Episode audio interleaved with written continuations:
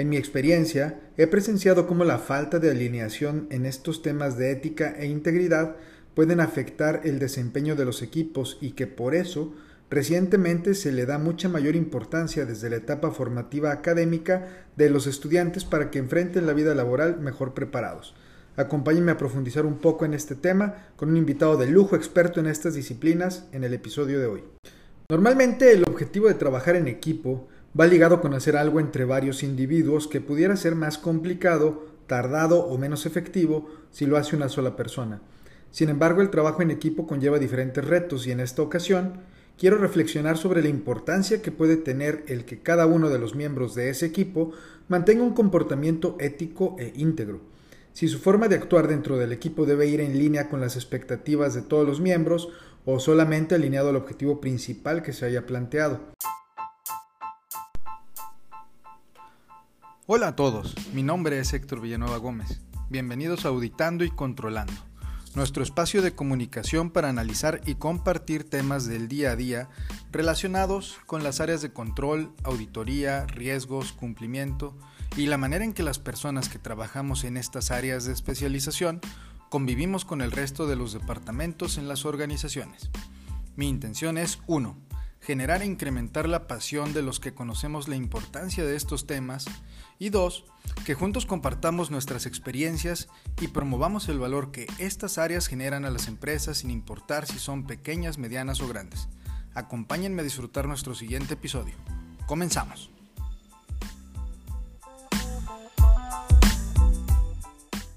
Hola a todos, bienvenidos a nuestro episodio número 24 del podcast Auditando y Controlando. Les envío un cordial saludo y mi mejor deseo de que todos se encuentren muy bien de salud y ánimo. Gracias por permitirme tener la oportunidad de compartir nuevamente un rato con ustedes para platicar de estos temas que tanto nos apasionan. Eh, el día de hoy tengo como invitado una persona cuyo trabajo es bien interesante, pero más allá de eso, creo que es fundamental para que nuestro México lindo y querido sea cada vez mejor. Y voy a tratar de aprovechar su experiencia y conocimientos para que nos dé una sacudida ahí más o menos fuerte, enfocados en que no se nos olvide seguir siempre pues haciendo las cosas por la derecha y por la sombrita, como decía mi abuelo. Con mucho gusto les presento a Jan Guerrero. Hola Jan, ¿cómo estás? Es un placer y honor contar con tu presencia. Estoy muy, muy entusiasmado de que te sumes con tu participación al proyecto del podcast y pues ya sabes que el principal objetivo es generar un espacio de comunicación para que pues toda nuestra audiencia pueda hacer sus labores pues cada vez de mejor forma y puedan posicionar las áreas de control y vigilancia eh, pues mucho más fuerte en sus empresas. Buenos días, Héctor, ¿cómo estás?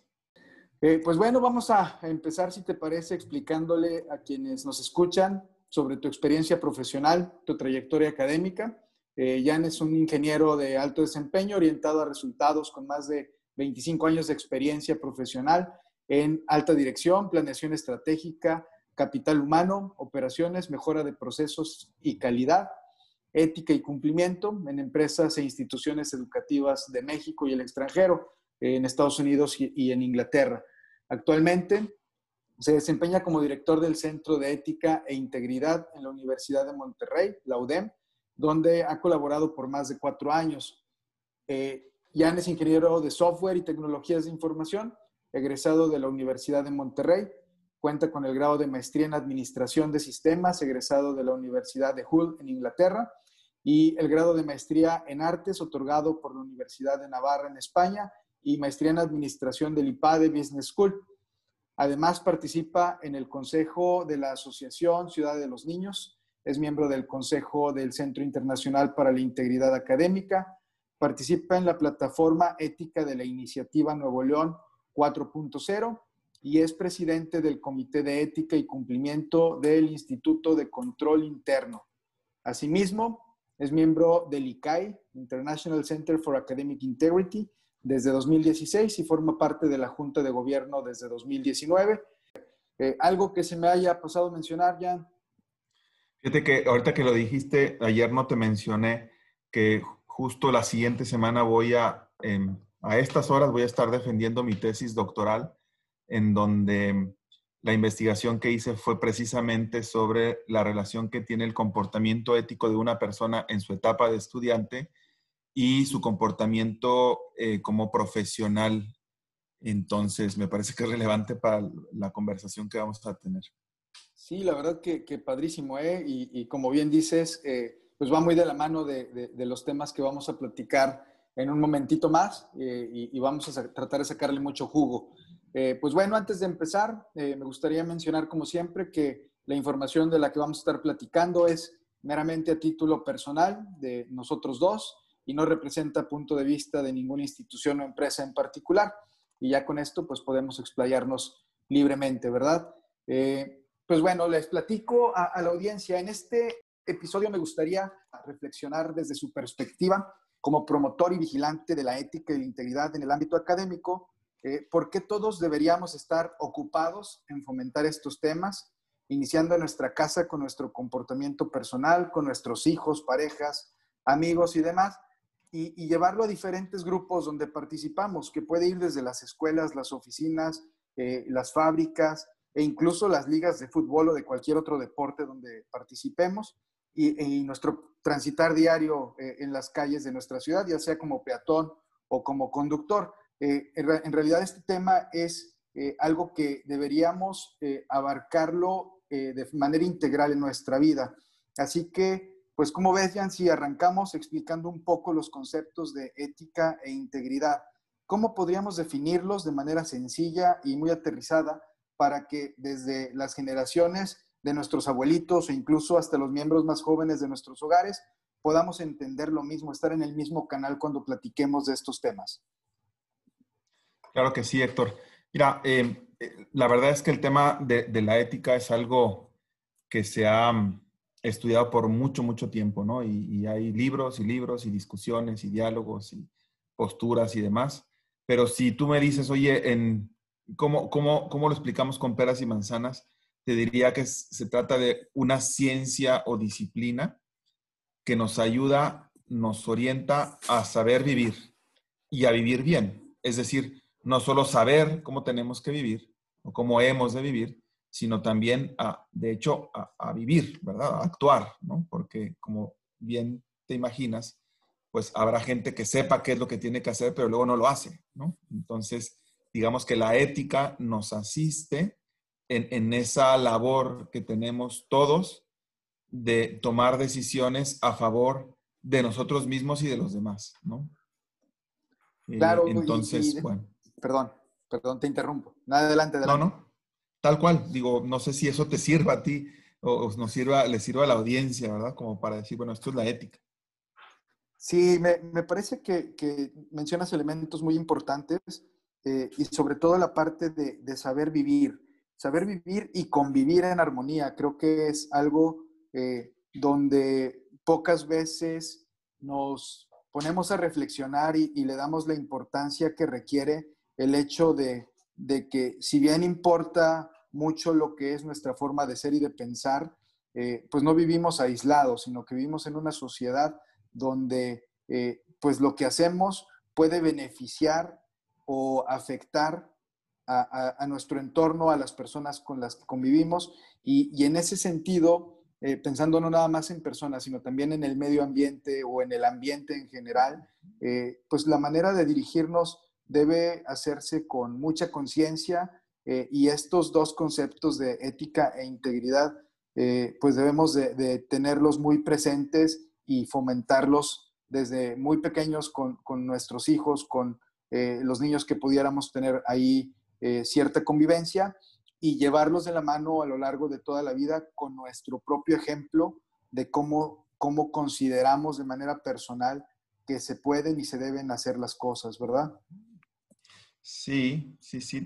Yo diría un poco como, como para comentar lo que, lo que mencionas, es que eh, nosotros, y, son palabras de, de, una filósofa española que se llama Adela Cortina, de alguna u otra forma estamos uh, condenados a tomar decisiones, porque aunque estamos hechos, no lo estamos hechos del todo, es decir, eh, no estamos eh, terminados, no estamos predestinados, ¿no? Como a lo mejor podría estar una planta o, incluso un mismo animal, ¿no? Si nosotros tenemos que tomar decisiones, ¿no? Vamos por aquí, vamos por allá, nos levantamos ahorita, nos levantamos más tarde, hacemos esto o hacemos aquello o no lo hacemos. Y por lo tanto, como, como tenemos esa libertad, esa capacidad de tomar decisiones, pues también estamos obligados a justificar esas decisiones. Es decir, ¿por qué nos fuimos por aquí y no por allá? ¿Por qué decidimos hacer esto hoy y no mañana? ¿O pasado y no ayer? Entonces, pues, querámoslo o no, conscientes o no, tomamos decisiones y por lo tanto al tomar las decisiones nos hacemos o nos tenemos que hacer responsable de las consecuencias que esas decisiones tienen en nosotros mismos y en los demás. Y tú lo decías también ya ahorita, en, en el mundo.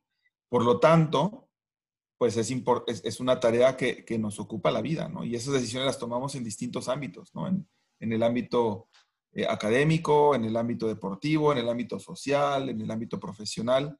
Y por ello es sumamente importante lo que, lo que mencionas, es decir, eh, cómo aprende uno a nadar, cómo aprende uno a andar en bicicleta, pues justo eh, subiéndote a la bicicleta, aventándote al agua, porque uno se puede pues echar manuales y libros de, andar en bicicleta, de nadar, pero no es hasta que te avientas al agua o hasta que te subes a la bicicleta y a lo mejor te caes una, dos o tres veces que empiezas a, empiezas a, dominar pues eh, esa, esa habilidad.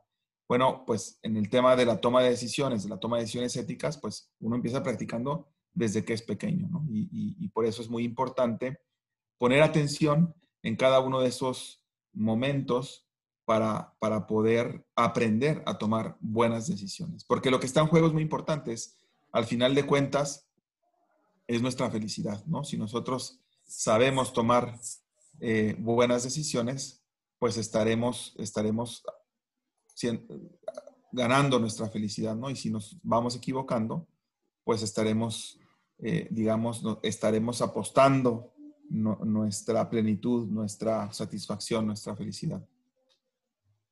Y efectivamente, y, fíjate que me, eh, gusta mucho la manera en que lo, en que lo planteas, eh, porque además vivir con la responsabilidad de, de las eh, consecuencias positivas o negativas que suceden al tomar las decisiones o no tomarlas, o, decidir no, no, tomar acciones, vaya, eh, pues eso nos eh, debería llevar a, tener mayor cuidado de, de, lo que hacemos y de lo que queremos transmitir también a, nuestro entorno. definitivamente coinciden en que cada uno debemos perseguir, perseguir nuestra felicidad, nuestra plenitud. Eh, y, dentro de, de, ese ámbito de felicidad, eh, creo que, al menos en mi punto de vista, no podemos dejar de lado todo lo que sucede alrededor. Eh, y aquí a lo mejor voy a empezar a, incorporar un poco de, temas de, colaboración. normalmente cuando nosotros vivimos en una sociedad y, conforme vamos avanzando en el camino, eh, vamos teniendo relación con más personas y, cada vez somos más colaboradores en diferentes ámbitos, desde lo que son los equipos deportivos, desde lo que son trabajos en equipo en la escuela y después te vas involucrando en, labores eh, pues ya de, de un trabajo formal y tienes que formar parte de equipos. Entonces, en esencia, lo que hace fuerte un equipo es precisamente esa combinación de habilidades y competencias, eh, conocimientos eh, de diferentes personas enfocados en lograr un mismo objetivo. ¿Cómo consideras tú que el contar con o, la falta de los temas de ética e integridad en los miembros de un equipo pueden afectar el logro de los objetivos? ¿Pueden esas desalineaciones venir a, ayudar o a impactar negativamente en el desempeño del trabajo de varias personas en conjunto?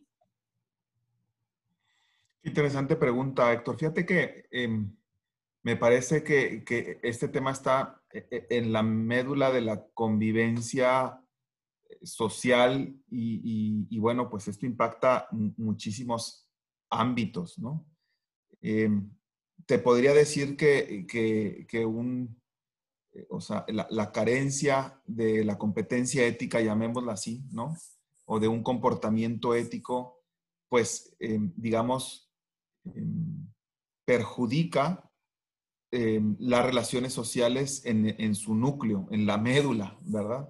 Eh, de entrada, ¿qué confianza te daría, por ejemplo, saber que, eh, que tu socio, por decir algo, eh, engaña a su mujer, ¿no?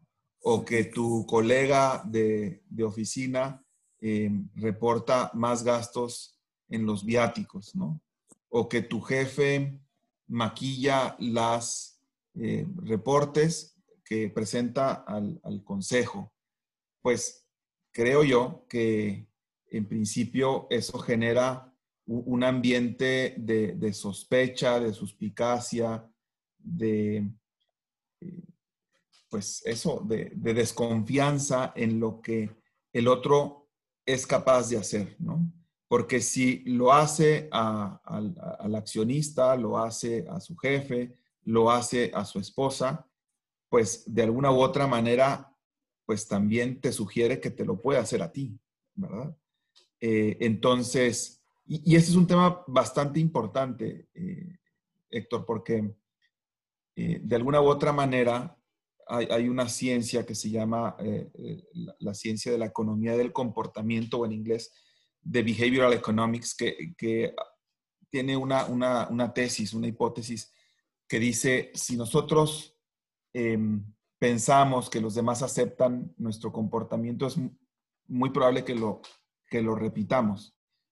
Y viceversa, si nosotros tenemos la sensación de que eh, tal comportamiento es rechazado por la sociedad, pues en principio intentaremos no repetirlo, no, no perpetuarlo, pues, ¿no? Y, bueno, hay, eh, en, general, pues, una, una cierta confusión en pensar que lo que hace el otro es problema del otro, ¿verdad? Que si el otro se porta bien o se porta mal, es muy su bronca, ¿no? Es allá él, ¿no? y, la verdad es que no. La verdad es que eh, de alguna u otra manera eh, lo que hacemos no solo nos impacta a nosotros mismos, sino impacta a los demás, ¿no? Y, estar convencidos de eso, pues también nos llevaría a ser más exigentes, no solo con nosotros mismos, sino con los demás, ¿verdad? Es decir, a, no permitir que, los demás se, concedan, eh, se tomen concesiones no éticas, ¿verdad? Eh, y, bueno, a mí me parece que eso es muy relevante. No sé si contesté tu pregunta, Héctor.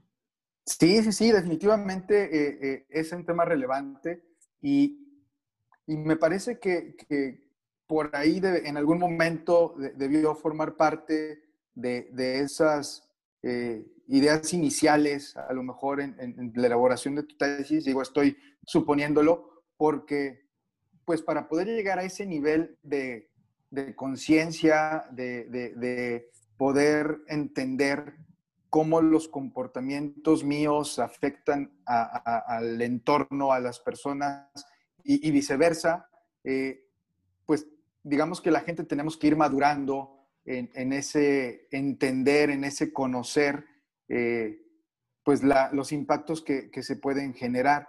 Y, me parece que, aquí podemos vincular eh, muy bien el tema a, por qué cuando, por ejemplo, yo estaba en la escuela, eh, en la primaria, secundaria, preparatoria, en realidad eh, en mi época nos hablaban muy poco de los conceptos de ética, de integridad como tal. Obviamente siempre nos dijeron que teníamos que hacer las formas, las cosas de manera correcta, sin afectar a los demás, pero digamos que técnicamente eh, esa conceptualización de todos los buenos consejos que nos daban, pues es ya más reciente y, creo que tiene eh, algo que ver eh, el hecho de cómo la sociedad pudiera estar mejor si, si, realmente todos llevamos a la práctica el, el, hacer bien las cosas, el hacer lo correcto, independientemente de que, sea de que sea un bien o un mal, porque eso pues digamos que es subjetivo, pero lo correcto es aquello que no te afecta a ti, que no afecta a los demás y que va en, pro de, del objetivo que se busque. Entonces, a partir de, de, esa falta, digamos que de conocimientos o de preparación técnica, me parece que eh, pues va ligado a por qué las escuelas empiezan a incorporarlo en sus programas con más fuerza. Para mí, la, materia de ética como tal me, la dieron en el último semestre de, la universidad y, se llamaba como tal ética profesional, pero ahora ya eh, veo que los temas se, están eh, tocando desde niveles de secundaria, preparatoria, y ustedes, por ejemplo, en la universidad lo promueven de manera muy fuerte eh, muy, muy eh, firme eh, y creo que eso pues ayuda a que realmente estén saliendo personas mejor preparadas, no nada más académicamente, sino con valores para poder ayudar a, que nuestra sociedad sea cada vez mejor. entonces, platícanos un poquito de, cómo conceptualizas tú esa integración de los temas en la parte educativa. Sí, claro que sí, Héctor. Fíjate que, digamos, si tú, si tú te, pones a investigar sobre las competencias de egreso, de, más bien las competencias que, digamos, las, la sociedad demanda, ¿no? Las empresas, típica investigación que hacen sobre cuáles son las competencias más buscadas por los empleadores, ¿no? En los puestos de liderazgo, en los ejecutivos y demás. Seguramente te vas a encontrar eh, bueno, con muchas de ellas, pero, pero va a estar ahí la de toma de decisiones o solución de problemas, ¿no? Eh, y, esa solución de problemas mete el tema, o debería de meter, incluir el aspecto ético, ¿no? porque uno evidentemente puede resolver los problemas de muchas maneras, eh, pero, pero pues, digamos, se espera que, que se haga desde una perspectiva ética, ¿no? Y, bueno, aquí voy a hacer así como un paréntesis porque tú ahorita mencionabas sobre lo que, o sea, sobre el tema del bien y el mal y que es subjetivo y demás. Yo te diría, bueno, pues sí, o sea, ¿quién dice lo que es vivir bien, no? ¿Quién, quién, quién define lo que está bien y lo que está mal? Y en ese sentido, también habría que, puntualizar que hay distintas posturas éticas, ¿no? Eh, está la postura que, sublima el placer como el objetivo de nuestras vidas, ¿no? Y entonces, bueno, pues lo que te provoque más placer, eso es lo bueno. O eh, lo que está, está la postura, pues más aristotélica de la virtud, de la felicidad, ¿no? Es decir, bueno, en la medida en que nosotros seamos más virtuosos, en la medida en que nosotros, digamos, em, permitamos que nuestra eh, unicidad y repetibilidad eh, pues aflore en una naturaleza lo suficientemente desarrollada, pues nos, será, nos, hará ser más felices, ¿no? Está la ética del diálogo y en fin. Pero hay una serie de, digamos, como de elementos comunes, ¿no? Está la famosa eh, regla de oro, ¿no? Que dice, no le hagas a otros eh, lo que no te gustaría que te hicieran a ti, o lo puedes poner en positivo, ¿no? hazle a los demás lo que te gustaría que te hicieran a ti, ¿no? O, o u otras, ¿no? Como hace el bien y evita el mal, o el fin no justifica los medios, o no deben perseguirse fines buenos de los que se prevea puedan ocasionar también efectos secundarios desproporcionadamente malos, eh, o de hacer solo aquello que contribuya al desarrollo del hombre, al progreso del hombre. En fin, eh, pues una serie, digamos, como de premisas que pudiéramos decirlo así, son como generales a las distintas eh, posturas éticas, que es justo un poco lo que intenta esa ética del diálogo, ¿no? De decir, bueno, pues si no estamos de acuerdo en, en digamos, en, en, ideales comunes, pues pongámonos de acuerdo en decir, bueno, ¿qué es, qué es lo, en, lo que, en lo que sí estamos de acuerdo, ¿no? En términos matemáticos diríamos, es como el factor común, ¿no? Y entonces, pues tenemos una serie de, de, mínimos éticos o de, donde podríamos decir, bueno, de en este terreno, pues tenemos esa comunicación y podríamos partir, ¿no? Y bueno, em, pues te diría, eh, parte de la necesidad, ¿no? ¿Por qué le están poniendo más atención? Porque es una necesidad permanente, ¿no?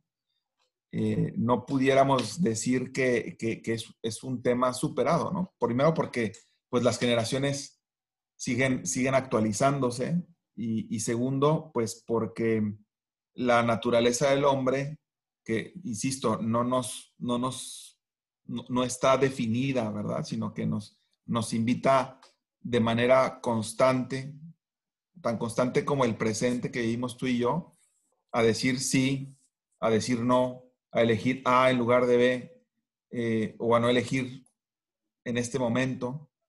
Y, entonces, pues e, es, un tema que se tiene que actualizar y el mundo avanza y el mundo progresa y, tenemos que ir eh, siendo, pues actualizándonos y siendo siempre conscientes de los retos que implica y de las, de las posibles implicaciones de las decisiones, ¿no? El tema es, pues seguimos embroncados, ¿no? Y, sí.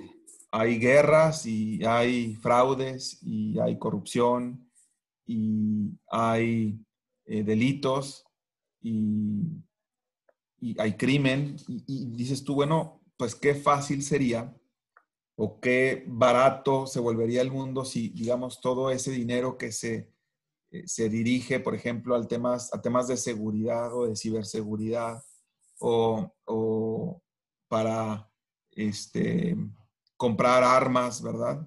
O para vigilar que la gente haga esto o aquello, pues que eso todo desaparecería si la gente simplemente hiciera lo que tiene que hacer, lo que le toca hacer en cada momento, ¿no? Digo, suena como súper simplista, pero si lo vemos así, imagínense, dirían los sudamericanos, la cantidad de plata que no nos ahorraríamos y, lo que, y, digamos, el, destino alternativo que se tendría, ¿no? ¿Cuántos hospitales, cuántos bancos de alimentos, cuánta, cuánto bien no se podría hacer con todo aquello que se gasta?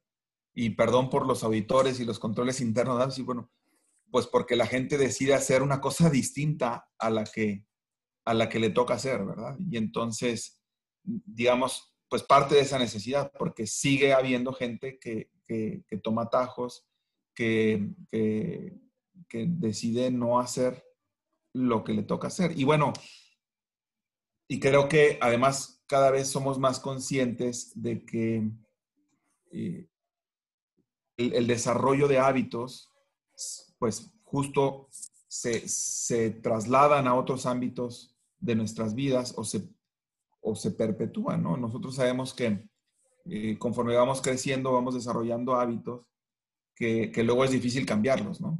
Em, se pueden cambiar desde luego, pero cuesta más trabajo. Conforme vamos avanzando en nuestra vida, nos cuesta más trabajo romper con aquello que estamos acostumbrados a hacer de manera personal o de manera cultural. Entonces, em, si nosotros enseñamos o ayudamos a los chicos en la universidad, en la preparatoria, en la secundaria, primaria, es decir, en la educación básica, a hacer bien lo que les toca hacer en su momento, que pues para muchos de ellos es estudiar, es decir, podríamos decir que su trabajo profesional es estudiar, pues entonces les estamos ayudando a desarrollar un hábito que luego pueden trasladar a otros ámbitos de sus vidas y que eventualmente van, van, a, van a poder eh, demostrar en su ámbito profesional. Entonces, me parece que eso es muy relevante y, creo que cobra una especial, un especial interés, ¿no? Ojalá y fuéramos cada vez más conscientes, ¿no? Porque, pues porque tenemos un problema delicado, ¿no? Así como podemos dar cifras y datos, pues que señalan la urgencia de acabar, por ejemplo, en México con vicios relacionados con corrupción. También te podría dar datos alarmantes sobre la corrupción en el asunto, en, el ambiente académico, ¿no? Y la, cantidad de gente que copia, plagia, compra trabajos, etcétera, ¿no? Entonces, pues, parte de una necesidad y, de un anhelo, ¿verdad? del que ya comentábamos al inicio de nuestra conversación. Sí, y, coincido en, muchos de los puntos contigo, eh, porque eh, ahorita que mencionabas de, los auditores y el control interno, creo que eh, de, la gente con la que he tenido la oportunidad de conversar, tanto aquí en el podcast como los colegas cuando nos vemos en el Instituto de Control Interno y en otros institutos, es, pues en realidad no deberían existir estas áreas. En realidad debería haber esa conciencia en cada una de las personas que están haciendo su trabajo en la misma operación de apegarse a las políticas, a los procedimientos, a todo ese marco normativo que la empresa establece para poder lograr sus objetivos. no, no deberíamos necesitar a alguien que venga a vigilar que estoy haciendo mi trabajo como lo tengo que hacer. Esa debería ser la esencia del control interno, que cada quien seamos responsables de hacerlo. Entonces, todos los que estamos de este lado de la vigilancia, eh, pues podríamos ayudar desde un punto de vista de mejora de procesos, de búsqueda de eficiencias, de cómo hacer mejor cada vez lo que ya estamos ejecutando. No, no venir a señalar errores eh, por negligencia o por eh, falta de interés en lo que estoy haciendo o, simplemente por dolo, que yo sé que lo estoy haciendo de manera incorrecta, pero eh, de todos modos lo hago. Ahora, muchas veces esto viene no solo de la parte operativa, sino que las frases como el hazlo y, hazlo como sea o, o, por encima de lo que sea, pues son instrucciones también que se dictan desde puestos superiores que van desde un supervisor, un gerente, un director, un órgano de gobierno de, de la misma empresa, eh, cuando su cultura los lleva a eh, pues, eh, mencionar esas palabras de lo que sea. Y quizás muchas veces no es literal, pero cuando no das la instrucción precisa y correcta, puede haber quien lo tome literal y entonces es donde se generan pues esas brechas entre lo que sé que debo hacer y lo que me pidieron que hiciera. Entonces, en pos de, buscar un objetivo, de lograr una meta eh, que me puede beneficiar a mí personalmente o a la empresa eh, eh, de manera general, pues se, vienen a hacer esas desviaciones en el camino, ¿no? Entonces, coincido mucho en, el planteamiento que hacías hace un momento y, me parece que pues deberíamos analizar este tema desde todos los niveles de la organización, hablando en temas corporativos, desde todos los participantes en el ámbito académico eh, para fomentar eh, precisamente ese comportamiento apropiado y, correcto en nuestra misma casa. Si mi hijo ve que yo tiro un papel, pues para él va a ser normal que se tiren los papeles porque así se ha hecho siempre, así yo vi que lo hacían en mi casa. Entonces, no le puedo decir, vete por ese camino y señalarlo con el dedo si no me ve que yo lo voy recorriendo.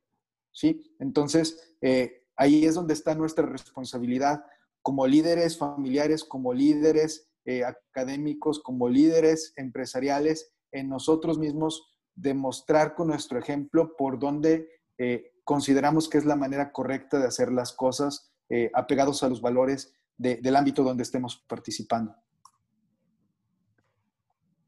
Claro que sí, es correcto. me parece muy importante esto que mencionas.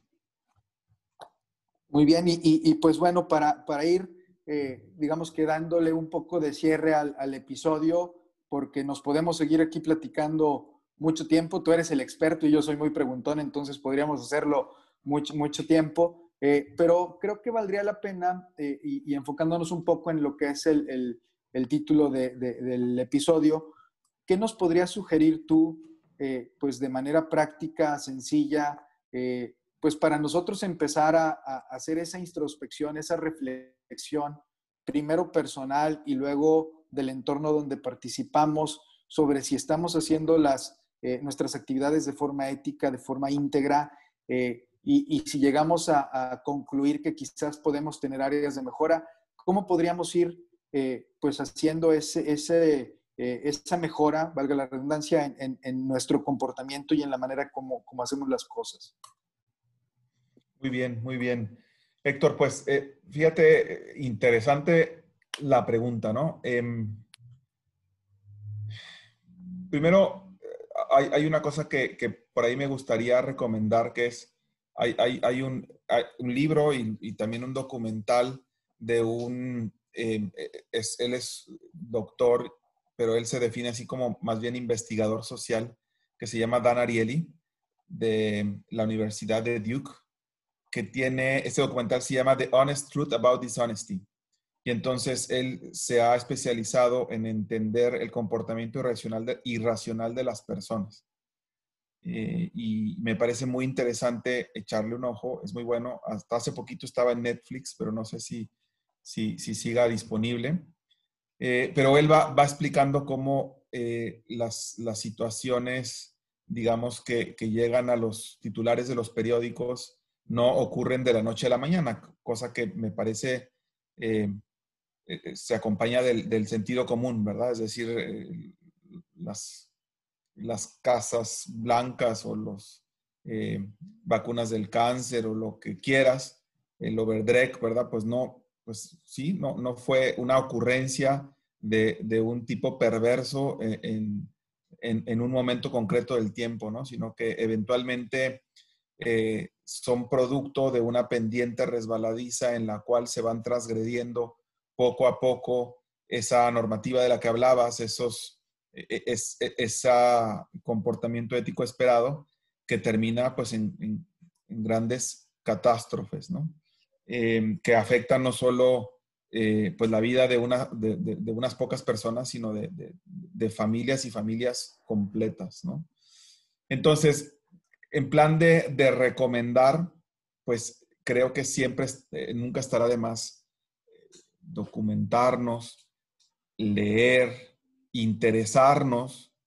Mm, hay, un tema, ayer platicaba con, una colega sobre el tema de la agencia moral y me decía, bueno, ¿qué es eso de la agencia moral? ¿no? Pues eso es el, reconocernos agentes de este mundo, es decir, gente que, puede actuar en el mundo y que debe actuar en el mundo y que debe responsabilizarse por lo que hace o deja de hacer. Entonces, eh, digamos que, la lectura, el amueblar de ideas nuestra cabeza es, es, un tema, pues, una recomendación como básica que, debe ir desde luego acompañada o que debe provocar pues esa cierta reflexión, ese cierto espíritu crítico que también está muy, muy bien valuado hoy en día, ¿no? De decir, bueno, pues eh, seguramente de, de, esas lecturas nos surgirán preguntas, nos surgirán, tú decías ahorita, como, pues como tareas, como acciones a emprender, ¿no? Y decir, bueno, pues a lo mejor esto que hacía, pues quizá no lo deba seguir haciendo, ¿no? O esto que lo hago de esta forma, lo debería hacer de esta otra. Y, me parece que eso, eh, pues eso es clave, ¿no? Eh, es clave cuestionarnos, pero a mí también me parece que existe el compromiso, debería existir el compromiso serio, no solo de cuestionarnos, sino de contestarnos, ¿no? Es, es una de las cosas que a mí me gusta como añadirle al espíritu crítico, ¿no? Porque de pronto el espíritu crítico podría podría encasillarse en el tema de preguntar y cuestionar todo, ¿no? Bueno, pues sí, sí se vale eso, pero, pero, pero no de una forma indefinida, infinita y de manera sistemática, ¿no? Sino de un tema de, decir, bueno, si voy a cuestionar es porque me lo, voy a contestar, ¿no? Es decir, me propongo contestarme esto que, que he puesto en tela de juicio, que he puesto en duda, ¿no? Entonces, informarnos, eh, eh, reflexionar, es decir, cuestionarnos, y, luego, pues, pues un paso a la vez, ¿no? Diría decir como, como, como hacer esta, estas estrategias de, de, priorización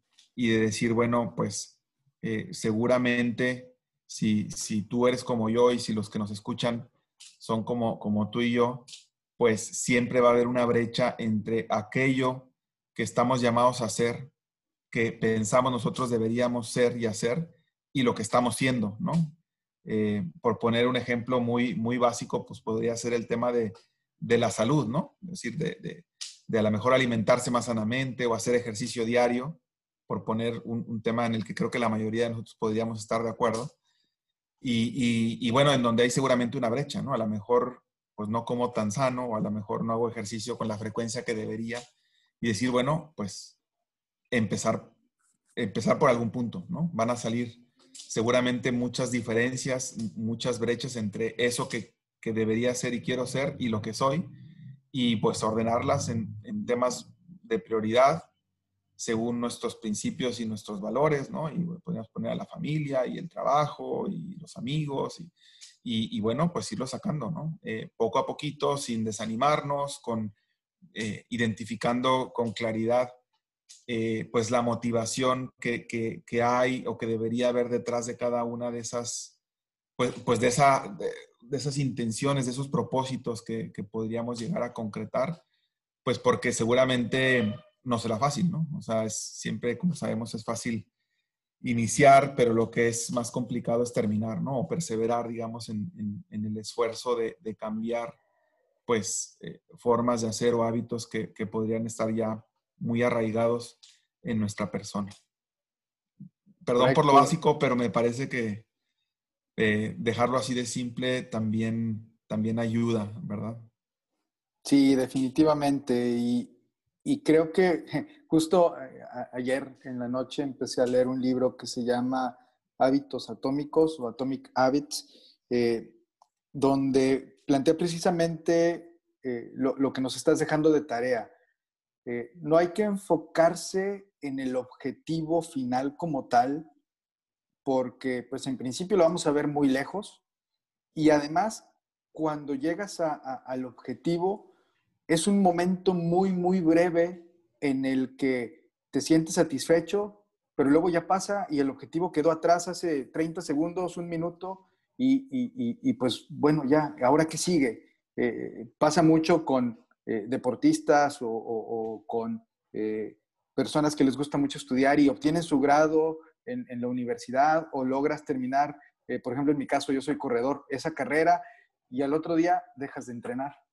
Entonces, de lo que menciona el libro, deberíamos enfocarnos es precisamente en, el camino que se recorre o en la forma sistemática con que haces las cosas y, ganar eh, pequeñas batallas todos los días y ver cómo ese, eh, ese efecto este, compuesto, como si fuera interés, ese efecto compuesto de cosas pequeñitas, eh, a la postre, en el largo plazo, en la carrera larga, pues te va a dar un beneficio muy, muy grande.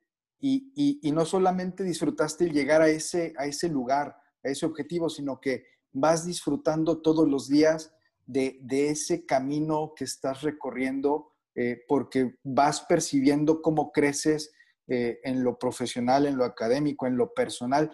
Tú te vas sintiendo más fuerte, pues si, si vas al gimnasio y el primer día pues no ves cambios, el segundo día no ves cambios, los vas a ver hasta después de seis meses quizás, pero si todos los días te sientes satisfecho de, ah, ya cumplí con haber ido al gimnasio y, aprendes a vivir con eso, entonces lo vas a seguir haciendo el resto de tu vida y vas a tener beneficios permanentes, ¿no? En este tema de la ética y la integridad, creo que va muy de la mano. Todos los días, eh, las decisiones que tomemos, eh, tener el hábito de hacer esa reflexión de, de si es o no eh, lo correcto en función a, lo que yo quiero ser y transmitir.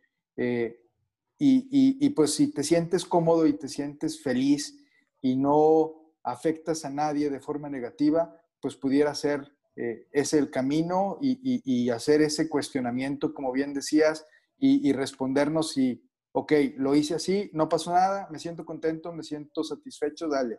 Y al siguiente día lo mismo, y al siguiente día lo mismo, este, fíjate qué, conveniente haber empezado justo ayer a leer ese libro, me lo prestó un amigo Eduardo Lira, le agradezco mucho el habérmelo prestado y que justo, pues, eh, casualmente hoy se, liga mucho al tema que estamos platicando. Muy bien, bueno, pues, este, digamos que, para, poder más o menos apegarnos al tiempo estándar del podcast, pudiéramos eh, dejar por el momento aquí la, conversación y como bien decías, eh, al dejar eh, pues estas recomendaciones básicas, empezar a trabajar y más adelante pues me gustaría invitarte a que retomemos el tema y podamos subir un escalón y empezar a ver pues temas ya más puntuales donde quienes vayamos haciendo la tarea pues podamos reforzar ese crecimiento y ese aprendizaje y, y, de este y de otros muchos temas que pudiéramos platicar, eh, este, Jean. Eh, no sé si quieras regalarnos algún comentario final eh, antes de, cerrar el episodio. Bueno, agradecerte nuevamente la invitación, Héctor, y, dispuestísimo a, seguir colaborando en este, en este esfuerzo que estás haciendo. seguramente hay muchas cosas interesantes que platicar, seguramente ideas, preguntas, cuestionamientos que recogerás de la audiencia cuenta conmigo. Te agradezco mucho, te agradezco mucho la, participación y el apoyo. Y pues bueno, con esto llegamos al final del episodio número 24 del podcast Auditando y Controlando. Nuevamente, muchas gracias a todos por habernos acompañado, por seguir enviándome sus comentarios, sus sugerencias, sus dudas. Cada vez somos más personas los que estamos participando en el proyecto, eh, pero esto es gracias a que todos ustedes me ayudan compartiéndolo con sus amigos, colegas, colaboradores, compañeros de trabajo en sus escuelas. En todos lados eh, eh, empezamos a incluso a cruzar fronteras, ya tenemos gente que nos escucha en Sudamérica, en Europa, me da mucho gusto y esperemos poder cumplir con la expectativa del tiempo que nos regalan. Los invito a que me sigan enviando sus mensajes, ya sea por LinkedIn o por mi correo que es hvillanuevag.gmail.com. Les envío un fuerte abrazo, como siempre, y recuerden que juntos podemos promover con más fuerza el valor que generamos en nuestras áreas. Yo soy Héctor Villanueva Gómez y los espero en el siguiente episodio.